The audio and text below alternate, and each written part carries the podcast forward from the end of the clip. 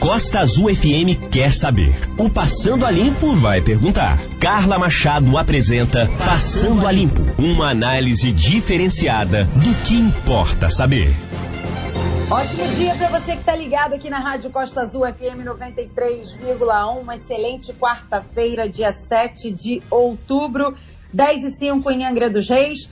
É, muito obrigada pela sua audiência. Mais um Passando a Limpo no ar num oferecimento de Azulando Piscinas. Solução para sua piscina na Azulando Piscinas. Laboratório Vida, faça seu exame de Covid-19 com os melhores preços. No Laboratório Vida, você também encontra outros tipos de exames. E eu gostaria de agradecer também aqui a OK Net Fibra da Net Angra, que colocou aqui uma internet supimpa pra gente aqui. Então, muito obrigada, OK Net Fibra. Muito bem, só fazendo uma breve retrospectiva, é, na segunda-feira eu conversei com o Renan Vinícius e nós conversamos com, uh, sobre o UNACOM, que é o novo serviço de oncologia municipal aqui da cidade, aqui de Angra dos Reis, que está funcionando lá no HMJ, no Hospital Municipal da Japuíba. É, eu conversei com o Renan Vinícius, ele é secretário executivo de atenção oncológica. Se você quiser reescutar essa entrevista, é só você acessar o nosso site, costaazulfm.com.br, ou então ah, lá no Spotify, é, todos os todas as entrevistas do Passando a Limpo em formato podcast. É, lembrando que você pode acompanhar essa entrevista também pelo nosso site, costaazulfm.com.br, também pelo aplicativo, que você pode encontrar na sua loja de aplicativos aí, Google Play ou App Store. É, muito bem, ou Apple Store. É, eu converso hoje com a Soraya Vieira. Ela é professora especialista em ciência política e nós vamos falar sobre as atribuições dos prefeitos e dos vereadores, porque está chegando aí agora em novembro é, as eleições municipais. Então nós precisamos falar sobre as atribuições de cada um para que a população não se deixe levar nem se deixe enganar, que saiba exatamente o que cada um faz. E para isso, eu converso com Soraya Vieira. Gostaria de agradecer, Soraya, muito obrigada pela sua participação aqui no Passando a Limpo mais uma vez e, e, e nos tirar todas essas dúvidas. Muito obrigada pela sua participação. Bom dia, Carla. Bom dia aos ouvintes da Costa Azul. É um prazer estar aqui novamente com a Carla, conversando um pouquinho sobre política. Hoje a gente vai falar sobre essas atribuições dos prefeitos, dos vereadores, que é fundamental. Né? A gente está em ano eleitoral, já está começando a campanha política. Eu acho que é interessante a gente esclarecer é, algumas questões né, que pode ficar em dúvida no eleitorado. Muito bem, vamos lá então. É, vamos começar o seguinte: uh, o nosso país é, é, é, formado por três poderes, não é isso? E aí vamos falar basicamente é, é, o, é, o, executivo, o legislativo e o judiciário. Queria que você falasse um pouquinho de cada um nas esferas federal, estadual e municipal. Depois a gente vai entrar no, no, no, no mérito da, da esfera municipal, que, que, são, que é a eleição desse ano, eleições municipais. Então a gente vai entrar mais a fundo sobre isso. Mas antes disso, dá um apanhadão aí dessas três, desses três poderes que formam o nosso país. É, muito bem, Carla. Como você disse, né, um dos fundamentos da organização do Estado no Brasil, ou em outros estados também, em outros países, é a divisão dos poderes. Né? É, essa divisão ela é fundamentada na organização mesmo da, da, da, estrutura do governo e da estrutura da execução da, das políticas públicas, das políticas. Uhum. Então, a gente tem no Brasil um federalismo, né? o nosso federalismo é de três entes federados, a gente tem a União, os estados e os municípios, e a reprodução dessa divisão de poderes ela se dá nos três entes federados, tá? Então, a gente tem na União o, o, Executivo é o presidente, a presidência da República, o Legislativo é o Congresso Nacional, né, a Câmara de Vereadores e o Senado, e o Judiciário, que Câmara são. de Deputados, né? Câmara, Câmara de, de, Deputados. Câmara, Câmara de Deputados, desculpa. E é, o Judiciário, que são é, é, os juízes, né? Aí a gente tem o STF, etc. É, Bom, o que, que, é importante a gente ter sempre em mente? Essa divisão de poderes ela está baseada numa ideia de pesos e contrapesos, que a gente diz na ciência política. Né? É, os três poderes, cada um deles tem as suas atribuições específicas, né? que é, por exemplo, o executivo é quem vai executar as leis, executar as obras. Né? O judiciário é quem vai fazer com que as leis saiam. Está picotando, é, Soraya, Soraya, Soraya, só um minuto. É quem vai criar as leis. Soraya, essa que é. Tá picotando. Picotou um pouquinho essa questão do, do, do, legislativo na esfera federal. Repete pra gente, por favor. Deixa, deixa eu tentar também um lugar com a internet melhor. Bom, o, o, legislativo, ele vai criar as leis. E isso não só na esfera federal. Ele vai criar as leis na esfera é, municipal e na esfera estadual também. E essa divisão de poderes, ela é válida para as três esferas. Tá? Uhum. É, e essa é a função específica de cada um dos três poderes. Mas a gente também tem uma função que é comum aos três poderes. Qual seria? A fiscalização. Uhum. Então, os três poderes, eles têm cada um a sua função específica e eles têm a obrigação de fiscalizar-se entre uns aos outros. Ou seja, é, o legislativo, ele pode é, vetar coisas, é, leis que são enviadas pelo presidente, né, propostas uhum. que são enviadas pelo presidente. Assim como o presidente também pode vetar é, leis de origem do legislativo. Uhum. Então, é, é, esse é um princípio de controle entre os três poderes. Uhum. E isso vai acontecendo nas três esferas. Tá? Vai acontecer na federal, na estadual e na municipal.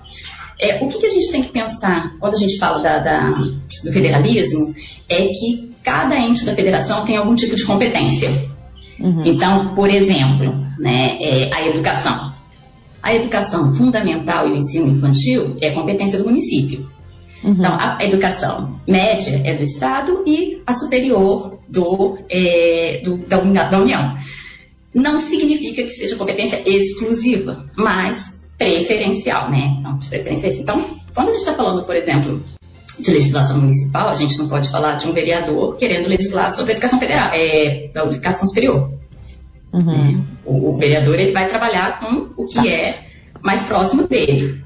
Vamos por parte. Então tá. Uhum. Então a gente tem o poder executivo na esfera federal, que é o presidente da República, que é o que executa e executa as leis e faz execuções de obras, investimentos. A uhum. gente tem o legislativo no, na esfera é, federal, que, é, que são os deputados federais e os senadores. E aí uhum. a gente tem o STF na esfera federal, que é a maior instância do, do, do judiciário, que é o, o, Superior Tribunal Federal. Depois uhum. a gente vem para os estados. Aí nos estados a gente tem o poder executivo, que é o governador, não é isso? Sim. A gente tem o governador, que é o poder executivo, a gente tem é, as assembleias legislativas, que é o poder é, legislativo, e aí a gente tem a segunda instância do poder judiciário, né? E essas três instâncias elas continuam funcionando em equilíbrio, né? Assim como na, no nível federal. Muito bem. Então a gente parte agora para o município. Dentro do município, agora sim a gente vai falar que são as eleições desse ano, que são as eleições municipais. Então, dentro de um município, como é que é formado aí esses três poderes? Então, no município a gente tem o prefeito, que é do executivo, os vereadores, que é do legislativo, e a gente tem a primeira instância é, do judiciário. Uhum. Também naquele equilíbrio é, de leis, um fiscalizando o outro. Uhum. Muito bem, então vamos lá. Vamos agora, então a gente vai entrar nas atribuições. É importante dizer que o judiciário ele não tem eleição, né? Ou é, ou é concurso público, no caso dos uhum. juízes, desembargadores, enfim, e no, no, o ministro do STF que é indicado pelo presidente da República, né? Sim, sim. Muito bem. Então a gente vai falar pelos cargos eletivos, que são os prefeitos e os vereadores das câmaras de vereadores. Qual uhum. é a função do prefeito, Soraya? Qual, o que, que o prefeito pode uhum. fazer ou não? O prefeito, ele é do poder executivo, né? Como o próprio nome diz, o poder executivo é o poder que executa as leis, né? É, ele tem a obrigação, ele tem a função de administrar a cidade. Então, ele cobra os impostos, é, ele tem que é, fazer as obras públicas, né, todo o serviço de saneamento básico, iluminação pública, infraestrutura, isso tudo é por conta do Poder Executivo. Né? É, não que o Poder Executivo não possa ter iniciativa em leis. Né? Quando a gente falava lá da divisão, a gente falava que as leis é com o Legislativo, o Executivo ele pode ter iniciativa legal, pode fazer propostas de leis, mas ele tem que enviar isso para o Legislativo, que vai apreciar né? E vai acatar ou não a lei que está sendo proposta. Muito bem. E aí nós vamos para os vereadores. Uhum. Quais, são, quais são as funções dos vereadores? Isso é muito importante.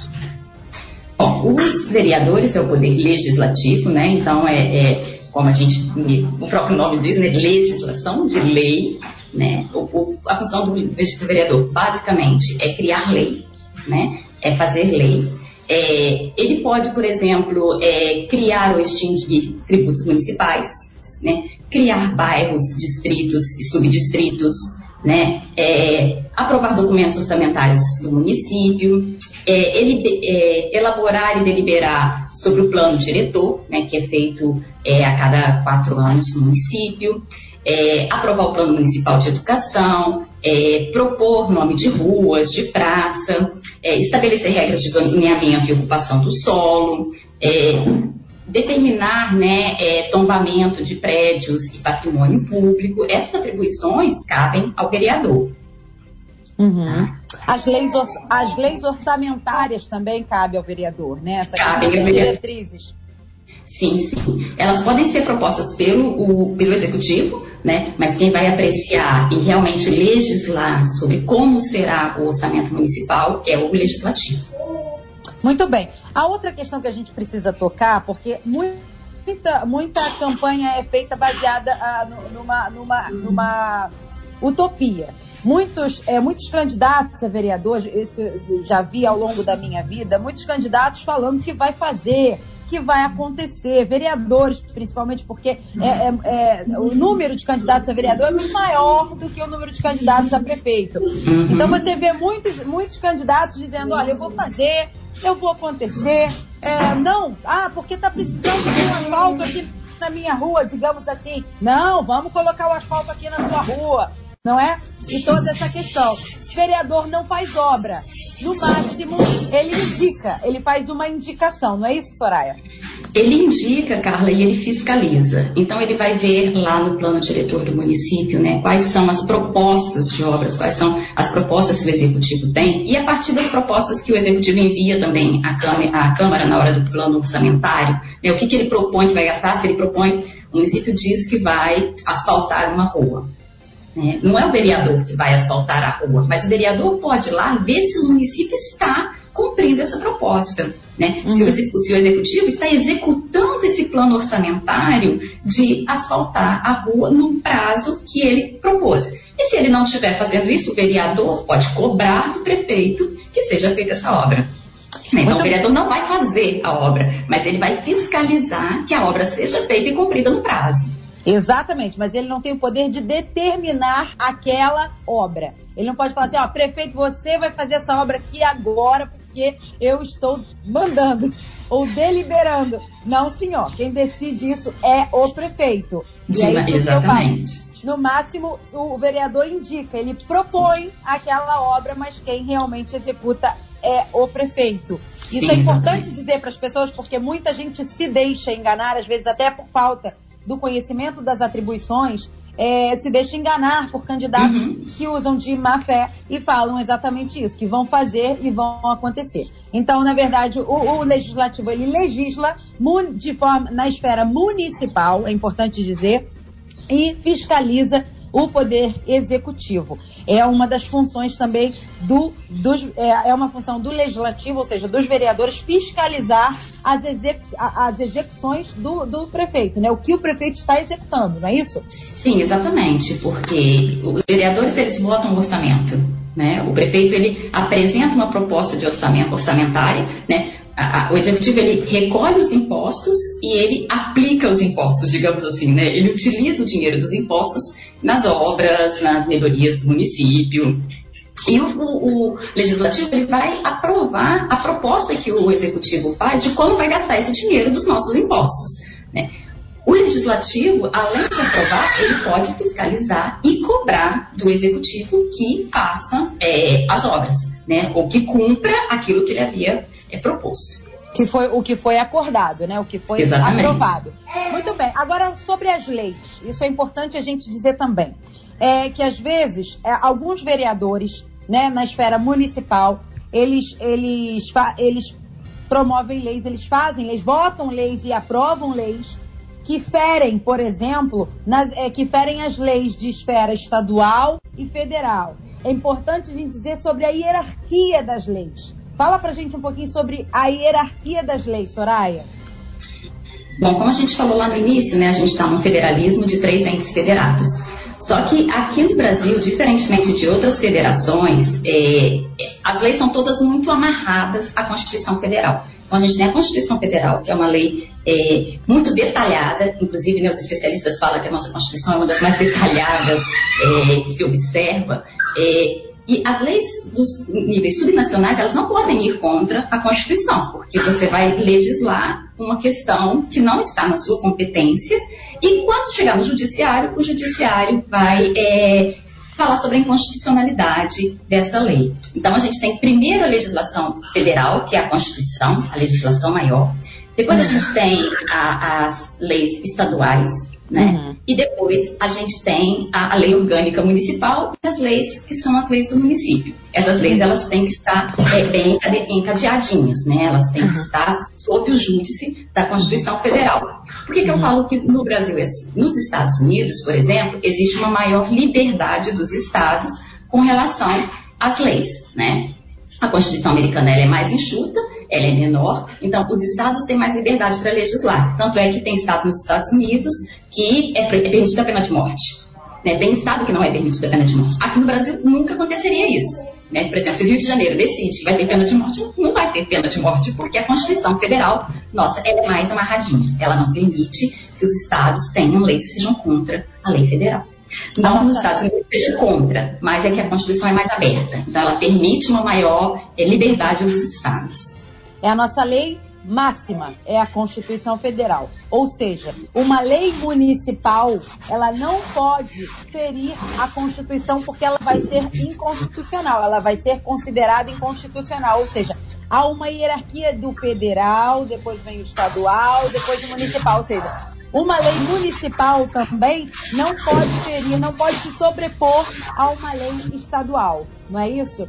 Então, aí a gente vê, por exemplo, vou dar um exemplo simples aqui, um vereador, ele não pode, por exemplo, anunciar que vai criar leis para melhorar o ensino médio, por exemplo, porque embora criar leis seja a sua atribuição, quem gere o ensino médio no Brasil é a esfera estadual, ou seja, ele não tem é, ele não tem a, ali a, a, prerrogativa de legislar é, na, é, na, nas leis estaduais. Então, assim, vem sempre assim: primeiro federal, depois estadual, depois municipal. Isso é muito importante, porque muitas das leis que às vezes são criadas nos municípios, elas são inconstitucionais e não valem para nada por conta disso, por ferir a lei estadual e a lei federal, e elas caem por terra.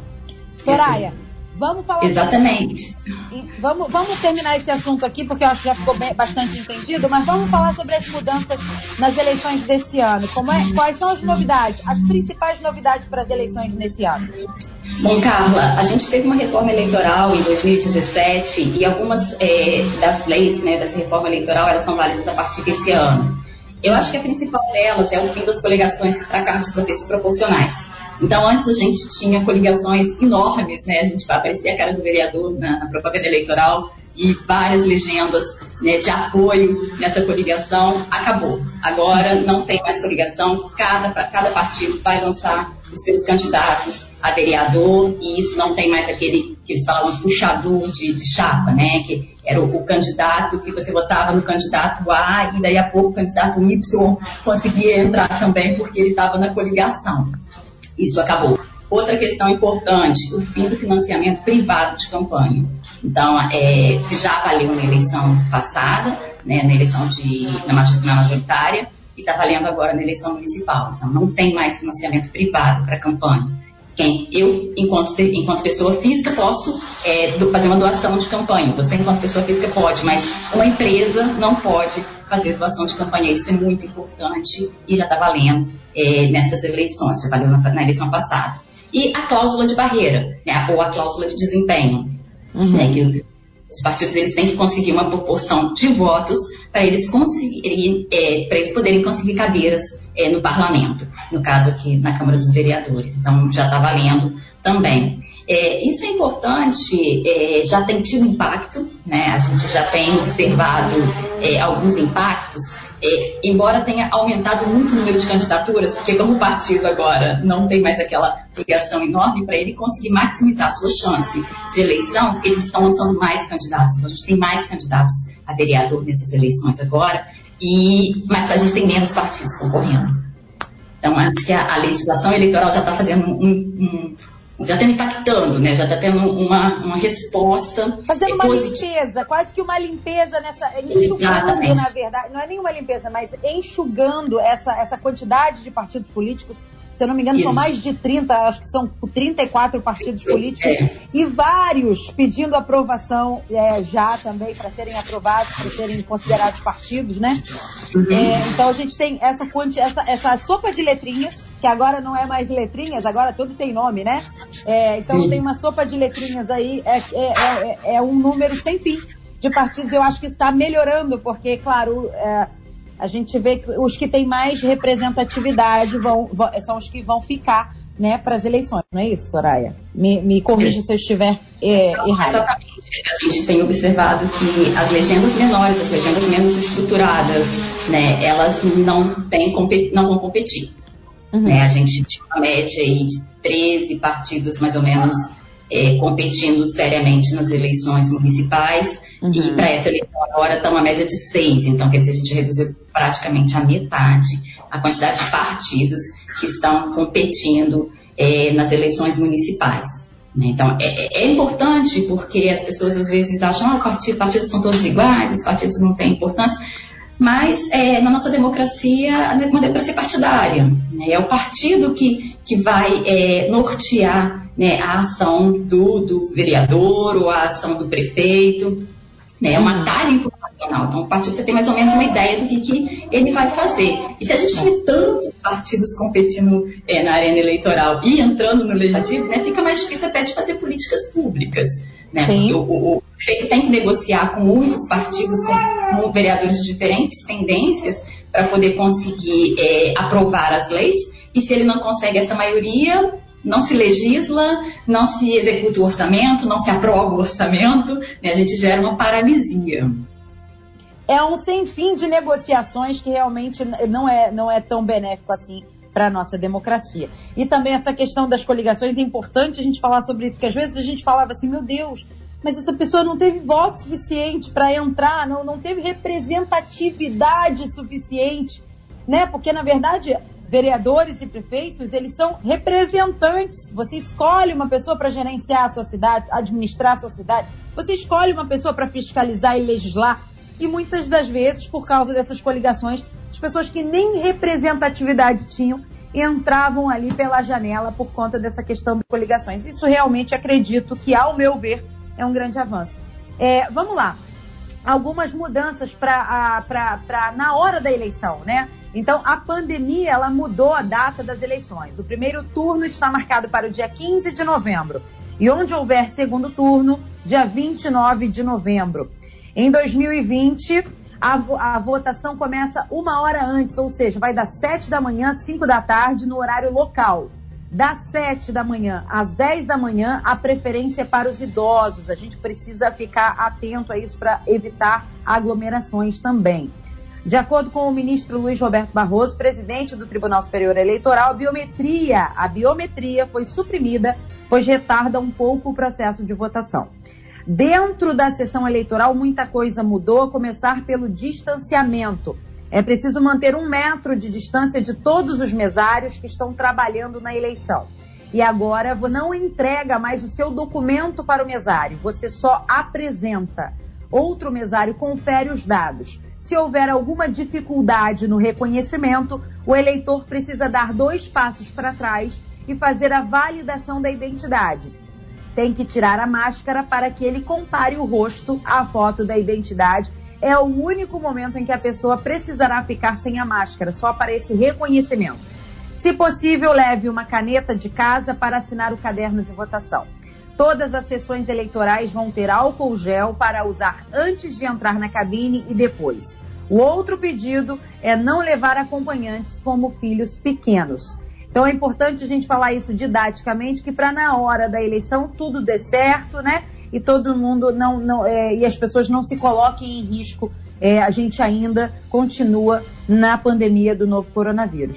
Soraya, eu queria te agradecer pelas explicações aqui que você deu para gente, pela por essa conversa sempre muito proveitosa, política, porque a gente sempre precisa estar tá batendo nessa tecla, dizendo o que, que cada um faz, que é para as pessoas não se deixarem enganar. Isso é mais importante aqui, essa mensagem para o nosso eleitor, para os eleitores aqui do nosso país. Não é isso, Soraya? Isso mesmo, Carla. Eu acho que a partir do momento que a gente tem essa consciência, né, de que cada um faz, a gente fica mais atento a falsas promessas. Né? Campanha eleitoral é, é o momento das promessas. E muitas promessas são falsas. Né? E quando a gente tem em mente o que, que o vereador faz, o que, que o prefeito faz, a gente logo percebe, ó, esse vereador está me prometendo uma coisa que ele não pode fazer. Né? E a gente fica mais atento a isso. E isso vai direcionar um pouco as nossas escolhas. Poxa, eu pensava votar no vereador X, mas ele está prometendo coisa que não é da competência dele. Então, eu vou votar no que está mais alinhado, está falando as coisas é, mais coerentes. Exatamente. São, se é que a gente pode chamar, nesses tempos modernos, né? São as fake promessas. Né? Exatamente. Então, vamos tomar cuidado com as fake promessas. Agora tá todo mundo prometendo tudo para todo mundo, né? Isso vamos aí. tomar cuidado, gente. Vamos, vamos votar com consciência sempre. E é isso. Então, o primeiro turno dia 15 de novembro e o segundo turno, se houver, na cidade que houver, dia 29 de novembro. Muito obrigada, Soraya, pela participação. Nos falaremos em breve sobre outro assunto político que sempre é muito pertinente aqui no Passando a. É, e a gente se vê. Muito obrigada. Obrigada, Carla. Bom dia. Ok, então, você pode é, re, reescutar essa entrevista com a Soraya lá no nosso site costazulfm.com.br ou então lá no Spotify você coloca lá na lupinha, no buscar, aí você bota Passando a Limpo, tem todas as entrevistas do Passando a Limpo em formato podcast. Passando a Limpo se despede no oferecimento de Azulando Piscinas e Laboratório Vida. Muito obrigada aos nossos patrocinadores também. Muito importante a participação de vocês aqui para no, nos estimular cada vez mais a fazer o Passando a Limpo. É, na sexta-feira eu vou conversar com o biólogo ambientalista de projeção nacional, Mário Moscatelli. Nós vamos falar sobre essa, essa, essa, essa esse embrólio aí que está sobre o, o, os manguezais e as restingas. Vamos falar sobre a importância dos manguezais e das restingas. Nós em Angra temos muitos manguezais por aqui, são os berços né, da, da, é, do, do, do, dos peixes, enfim, é muito importante para o nosso bioma, para o nosso ecossistema. Então nós vamos falar sobre esse imbróglio que está acontecendo aí com o ministro é, do Meio Ambiente, é, o Salles, em relação a essa questão dos manguezais e restingas. Vamos conversar com Mário Moscatelli na sexta-feira. Espero você. Muito obrigada pela sua audiência, pela sua paciência. E mais tarde, programa das seis comigo, também aqui na Rádio Costa Azul FM. Um beijo para todo mundo, uma excelente quarta-feira. Até seis horas. Tchau, tchau.